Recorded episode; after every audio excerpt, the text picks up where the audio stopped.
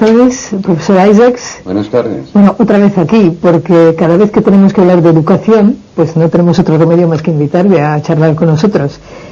Ah, en esta ocasión estamos comentando este documento del Consejo Pontificio de la Familia sobre la sexualidad humana, verdad y significado. Y en uno de los capítulos eh, indica que para una mm, correcta educación sobre la sexualidad, digamos el colchón sobre el que se tiene que mantener es la educación en las virtudes humanas en general. ¿Qué es eso?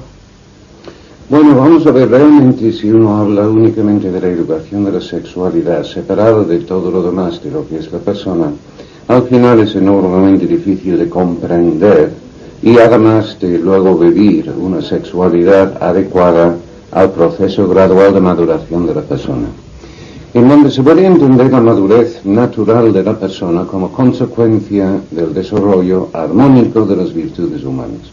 Es decir, en cuanto una persona llega a ser más sincero, más prudente, más justo, más comprensivo, también que va desarrollando la templanza, y dentro de la templanza una virtud que es la castidad, hombre de hecho va alcanzando una mayor madurez personal.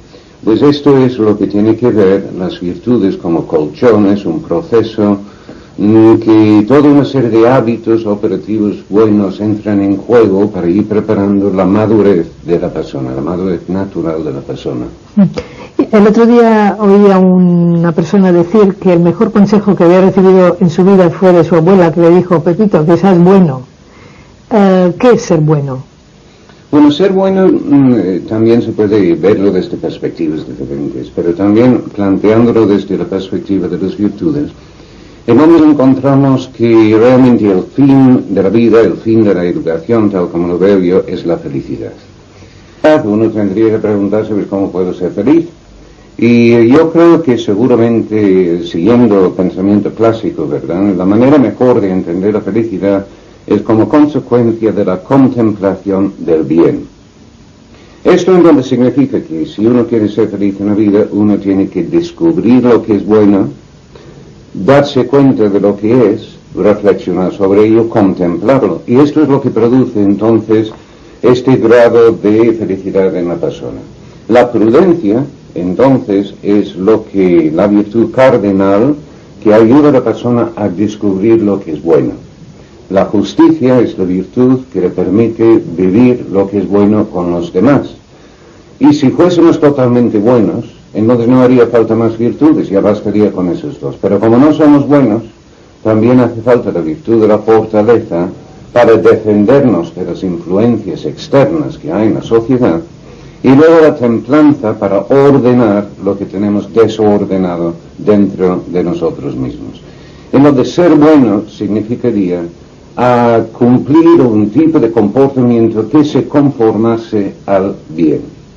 Entonces, el bien em, es ya Dios, entendido en el sentido más amplio de la palabra, y de una manera ya más, vamos a llamarlo más educativo, más pragmático, entonces es intentar lograr que los comportamientos propios les van desarrollando una serie de virtudes, ya que cada una de las virtudes simultáneamente son valores valores que son a su vez parte de este valor supremo que es el bien.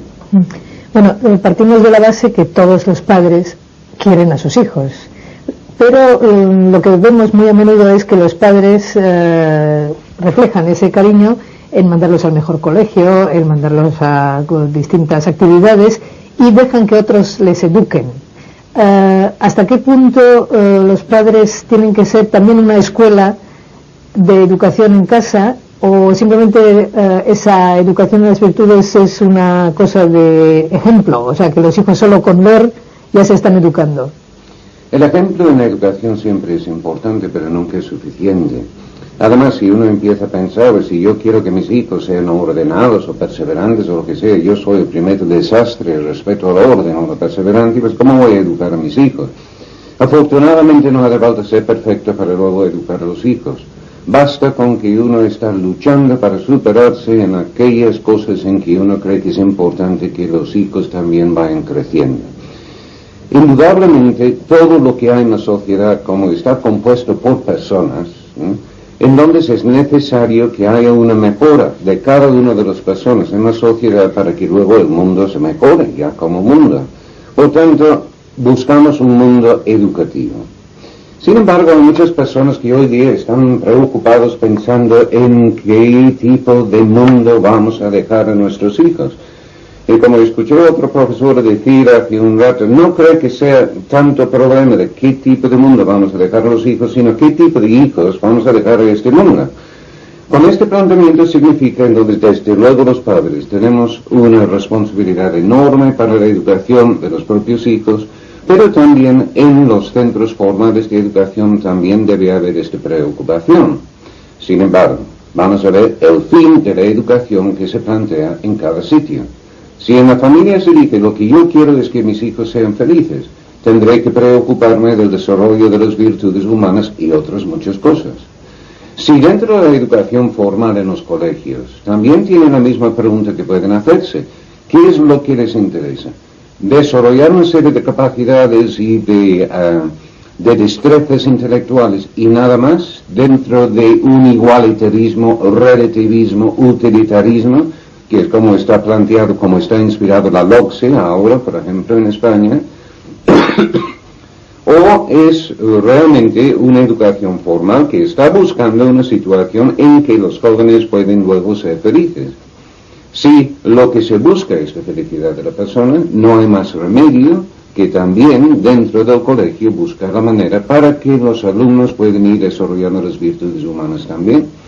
Y ahí de hecho es donde encontramos entonces la unidad entre el centro educativo y la familia, en torno a los valores que comparten. Luego cada uno tendrá su currículum. En el centro educativo su currículum formal, con matemáticas y física y lo que sea, y en la familia mucho más espontánea, basado mucho más en las relaciones espontáneas de cariño y de amor entre los miembros. Mm. Bueno, mm, cuando estaba pensando antes en los padres que, delegan casi la educación de sus hijos a un centro, estaba pensando en la falta de tiempo. Mucha gente se excusa en la falta de tiempo porque para dar ejemplo hay que convivir. Mm, ¿Qué consejo le daría usted a los padres en el sentido de que puedan eh, realmente enseñar a sus hijos cosas que creen que son vitales? No, ahí realmente tenemos uno de los tópicos de nuestros días porque Precisamente por estos problemas, entonces algunas personas empiezan a hablar de calidad de tiempo más que cantidad de tiempo. Pero yo siempre pienso que fueron unos hombres que inventaron esta idea de calidad de tiempo y así justifican su no ah, asistencia al ambiente familiar. ¿no? Ellos dicen, pues algunos, pues mira, yo en casa pues estoy 10 minutos a la semana, pero vaya calidad pongo en esos 10 minutos. Y claro, cualquiera diría que esta es una manera de educar. No, la educación es una cosa curiosa, especialmente ese tipo de educación informal a que me estaba refiriendo antes, porque efectivamente requiere presencia física. Yo no puedo planificar la educación dentro de mi familia. Decir, pues, voy a educar a mis hijos todos los viernes de 8 a 8 y media, y este otro hijo le voy a atender los lunes de 9 a 9 y 10 eso no es posible dentro del ambiente familiar, por tanto uno tiene que estar para luego aprovechar todos los distintos tipos de circunstancias que van surgiendo para perseguir los fines que me parecen más importantes. De una manera muy concreta, ¿qué es lo que necesito hacer en primer lugar? Tener muy claro lo que más me interesa en la educación de mis hijos. En segundo lugar, pensar en qué tipos de actividades habituales puedo organizar o aprovechar dentro de la familia para luego ir favoreciendo el desarrollo de estas metas que tengo planteado. Y luego, en tercer lugar, pensar en las necesidades concretas de cada uno de los hijos para intentar encalzar una educación ya personalizada de acuerdo con las posibilidades y también las limitaciones de cada uno de ellos. Bien, eh, pensando en el tema de la educación sexual, Ah, estaba yo pensando en, eh, me surgían en la cabeza dos términos, que es eh, pudor y castidad. ¿Eso cómo se combina? O, realmente tiene... Aquí entramos en un problema terminológico y siempre con los términos se pueden definirlos de maneras diferentes. Yo personalmente en el libro que he escrito sobre las virtudes humanas hablo del pudor como una virtud, pero para Santo Tomás, que más cabeza tiene que lo mío, desde luego, lo considera como una condición necesaria para la templanza. ¿no? Ya se ve que desde el principio pues, hay un problema de interpretación del término en sí. El pudor yo lo entiendo porque definiéndolo como virtud pues ya pasa a ser virtud, efectivamente. Es una virtud que permite a la persona mantener a cubierto de extraños todos los distintos aspectos de su intimidad, únicamente mostrándolos en las situaciones en que cree que puede o recibir una ayuda de alguien o que puede ayudar a esa otra persona a mejorar. Por tanto, el pudor no es solamente una cuestión de pudor corporal, es también pudor respecto a los propios pensamientos o sentimientos. Mm. Requiere entonces la sinceridad bien entendida, que no es contarlo todo a cualquier persona en cualquier momento, que es desenfreno verbal. La castidad, que ya como virtud, parte de la virtud mm, cardinal de la templanza, es lo que ayuda a ordenar, a ordenar la tendencia sexual. En la temblanza también hay el placer del beber, el placer del comer, etc. Mm. Pero la castidad es sencillamente lo que ordena una tendencia natural. Pero ten en cuenta que es ordenar, no es aplastar o deshacer o porque ninguna de las virtudes pretenden deshacer algo que es necesariamente humana y desde luego la tendencia sexual es algo que es natural. Si es natural, entonces se trata de ordenarlo conforme a la naturaleza de la persona. Esto es lo que hace la castidad. Claro, aquí hay problemas, porque uno puede decir, bueno, pero ¿quién dice que está desordenado? Ahí el creyente pues sabe, pues porque hay pecado original entre medio que está desordenado, y para los no creyentes lo que yo digo es que realmente basta con un poquitín de autoobservación y uno nota que dentro de uno mismo, pues uno tiene unas tendencias que como uno vive con los demás, pues uno tiene que controlarlos, pues efectivamente. Y si no los controlas, no puedes convivir con los demás. Respecto a la propia sexualidad, pues también hay que encauzarlo, hay que dominarlo con la, con la voluntad, ordenarlo con la voluntad, para luego utilizar estos aspectos íntimos en un momento oportuno y con la persona adecuada. Bien, eh, eh, también intimidad es un término que parece que tiene muchas eh, interpretaciones, precisamente porque estamos rodeados de medios de comunicación donde aparecen personas famosas, vamos a decir entre comillas, que se quejan de que se está atacando su intimidad y sin embargo por otra parte parece que como que la venden. ¿Dónde está el límite, digamos, de la intimidad? Porque la intimidad tiene una parte quizá pública que uno puede ceder y otra que no. ¿Hay alguna línea o eso depende de cada persona? Bueno, aquí habría que hablar de intimidad en un sentido legal o intimidad en un sentido educativo. Y desde luego yo mm, hablaría de ello en el segundo sentido. ¿Cuáles son los límites de la, de la intimidad desde el punto de vista educativo? Mm, si yo poseo algo que es mío, que es mi intimidad, entonces el límite del compartir de mi intimidad, vuelvo a lo que decía antes de mis pensamientos y mis sentimientos propios, es cuando yo creo que compartiendo ese algo puede servir a otra persona a mejorar. Entonces, por ejemplo, um, algo que me ha pasado en mi vida anterior, que posiblemente es una cosa desagradable, es una cosa de mi intimidad, normalmente no lo cuento a nadie, pero cuando estoy con una persona en un momento dado, veo que está trastornado por un problema muy parecido a lo que yo he sufrido y he superado en el pasado. Entonces lo que hago es contarle esta historia mía íntima porque creo que haciéndolo le voy a ayudar a mejorar como persona. Entonces el límite en este caso es buscando la mejora de la persona. Y también cuento cosas íntimas mías cuando creo que la persona que tengo al lado mm, me va a poder ayudar a mejorar como persona. Entonces el límite es la confianza en esa persona que tengo a mi lado. Entonces así se entiende cómo uno va a contar algunas cosas a los mejores amigos y este no es un abuso de intimidad porque uno está buscando la ayuda de ellos, pero uno no los va a contar a otras personas. Y luego en otro tipo de ámbito uno cuenta algunas cosas al confesor que uno no comentaría con otras personas porque uno entiende que va a recibir la gracia de Dios y también una ayuda precisamente del sacerdote como director espiritual, como una persona que me ayuda en mi vida. Entonces los límites son la mejora o personal o ajena. Bien, sin embargo, precisamente en el tema eh, de la sexualidad se da la paradoja que la gente joven eh, habla más fácilmente de esos temas con sus amigos de la misma edad que quizá con sus propios padres, que en teoría deberían ser, bueno, en teoría en la práctica digamos, el, espejo en el que se miren precisamente en ese tema. ¿Por qué, por qué es esto? ¿Es eh, porque los padres no han sabido salir al encuentro o porque los hijos piensan que los padres están ya pasados de moda y piensan que un amigo les va a entender mejor en esos temas? Bueno, vamos a ver, hay dos maneras de, dos maneras, montones de maneras de hablar de estos tipos de temas. Y desde luego hay un pudor natural en la persona que dice, en principio, pues mira, estas cosas, contarlos a mi padre, pues entonces me va a costar. Y en todo caso los voy a contar cuando tengo un problema y necesito una información para luego ayudarme. Pero para contar las cosas a los padres, también los hijos tienen que confiar que efectivamente los padres les van a decir algo sensato. Si jamás han dicho nada sensato sobre estos temas, es muy poco probable que van a acudir a ellos. Por eso, si pensamos en la educación sexual dada desde la familia, uno de los criterios de este tipo de información es que tiene que ser un proceso. No es una cosa cuando papá se pone serio una vez y que temblando lleva a su hijo a un sitio para darle una charla, ¿no?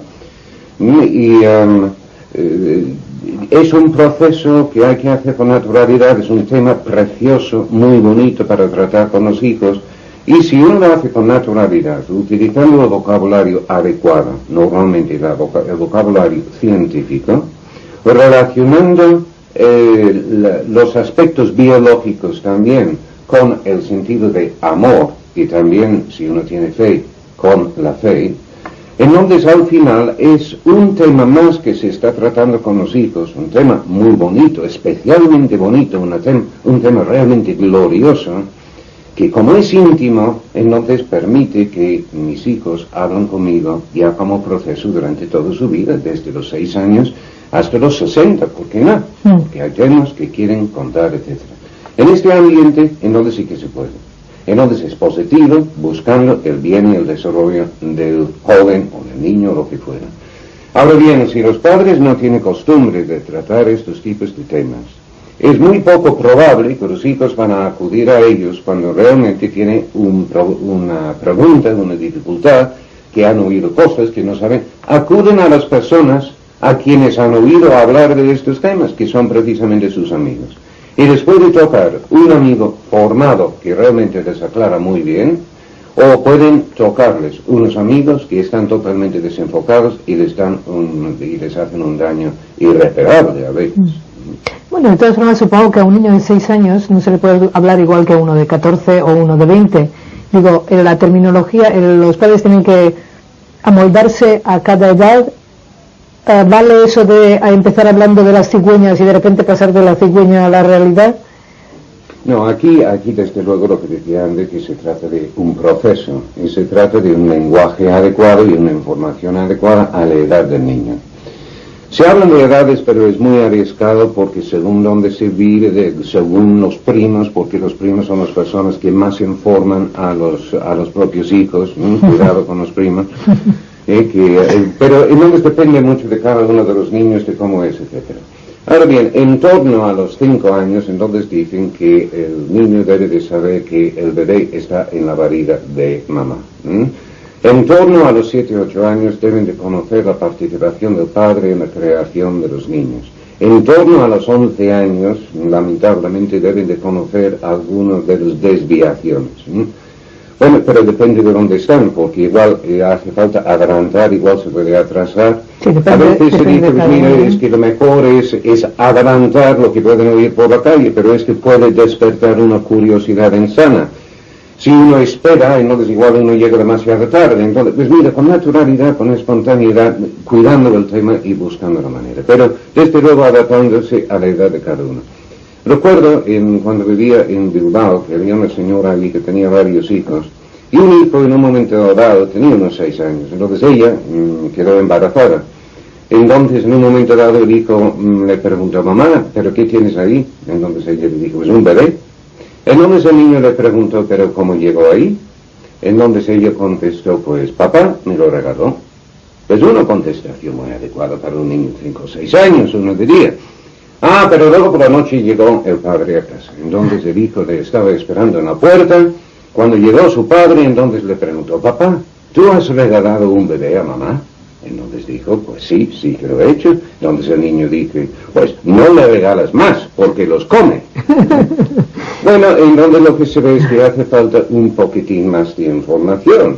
Pero mejor es ir por ahí y luego añadir un poco más, más que una enciclopedia eh, adecuado para una persona a punto de casarse, ¿eh? para un niño de 5 o 6 años. Entonces es una cosa progresiva, por eso vuelvo a insistir, un proceso, un tema más maravilloso que uno trata con espontaneidad dentro de la vida familiar, pero intentando personalizarlo, porque las necesidades de un hijo van a ser diferentes de las necesidades de otro hijo. Bueno, en este tema supongo que eh, no podemos olvidar el cómo educar en la libertad y responsabilidad, porque eh, después de la educación viene también la actuación en, en toda la relación sexual. ¿no? Eh, ¿Cómo educar a los hijos, sobre todo hoy en día cuando hay tanta permisividad a nuestro alrededor en la libertad en este tema, pero a la vez en la responsabilidad. Pues si aplicamos el tema de la libertad de la responsabilidad concretamente a los temas sexuales, mi opinión es que es enormemente difícil razonar o hacer ningún tipo de educación a los hijos específicamente en estos temas y tener resultados positivos si uno no está atendiendo a los demás temas que hemos estado comentando. Mm. Em, es que no tiene ningún sentido. Al final dices, ¿por qué no puedo tener relaciones sexuales si lo pasamos muy bien? Mm. Además, tomamos las medidas para no tener niños, pues ¿quién me puede decir que esto es malo? Pues efectivamente, separado de todo lo demás, de lo que es la persona, es que es muy difícil, casi imposible incluso diría yo, de buscar unos razonamientos razonables para los jóvenes. Pero en cambio, si uno lo pone en el contexto de la persona completa, entonces lo único que uno está diciendo es al final, mira, se trata de aprender a utilizar todo lo que uno es lo mejor posible.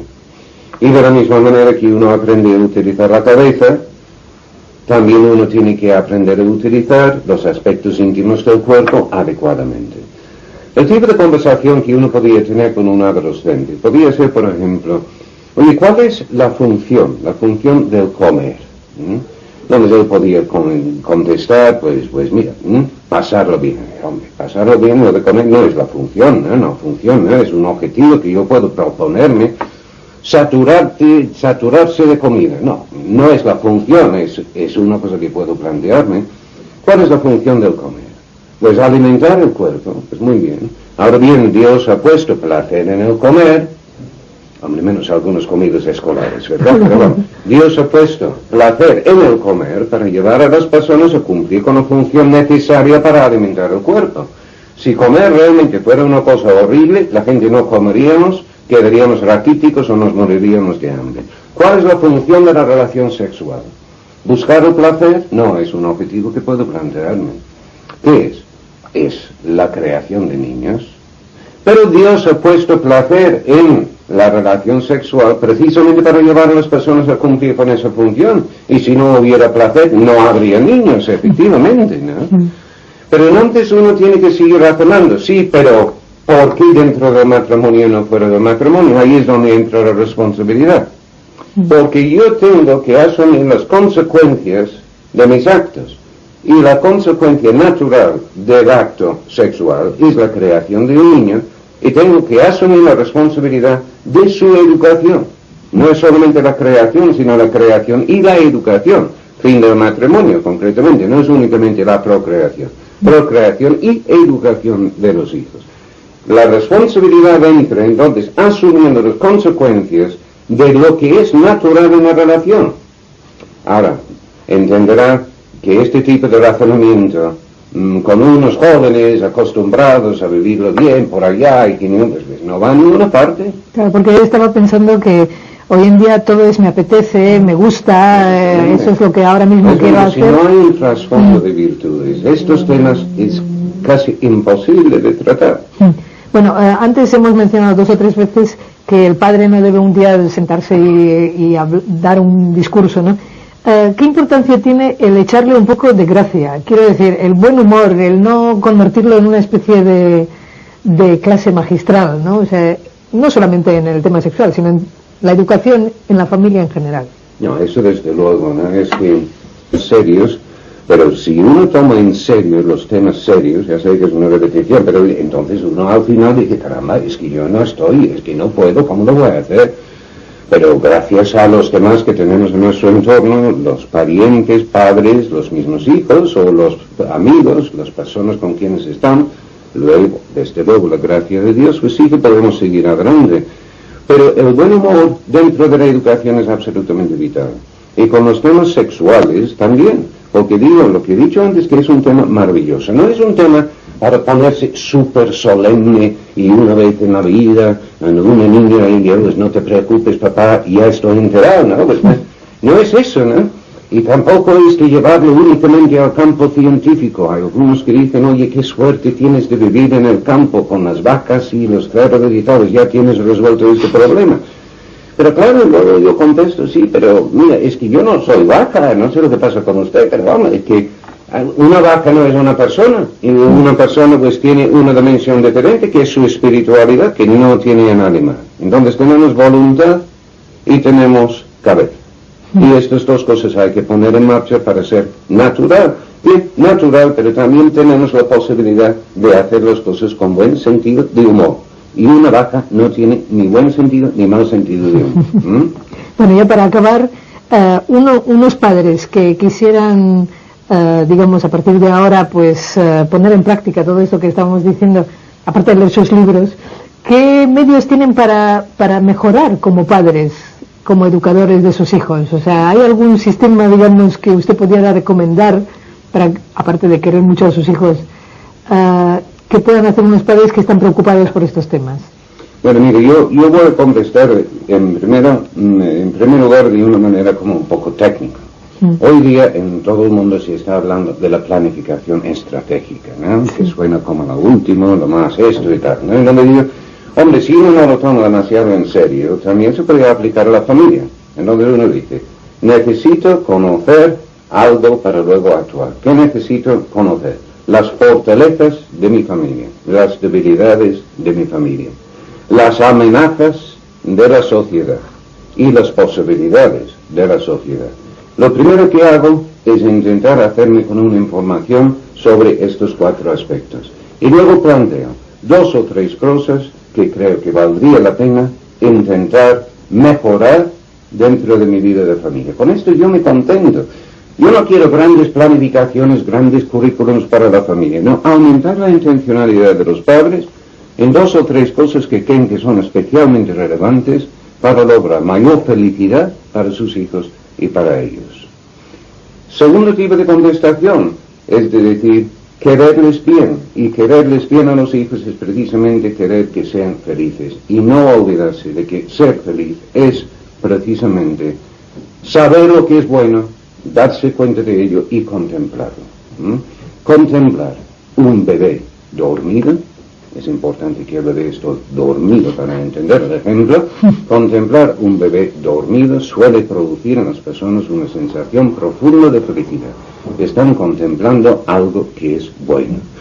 La gran solución realmente en este tema es de intentar lograr centrar la atención de los hijos en las personas más que en las cosas.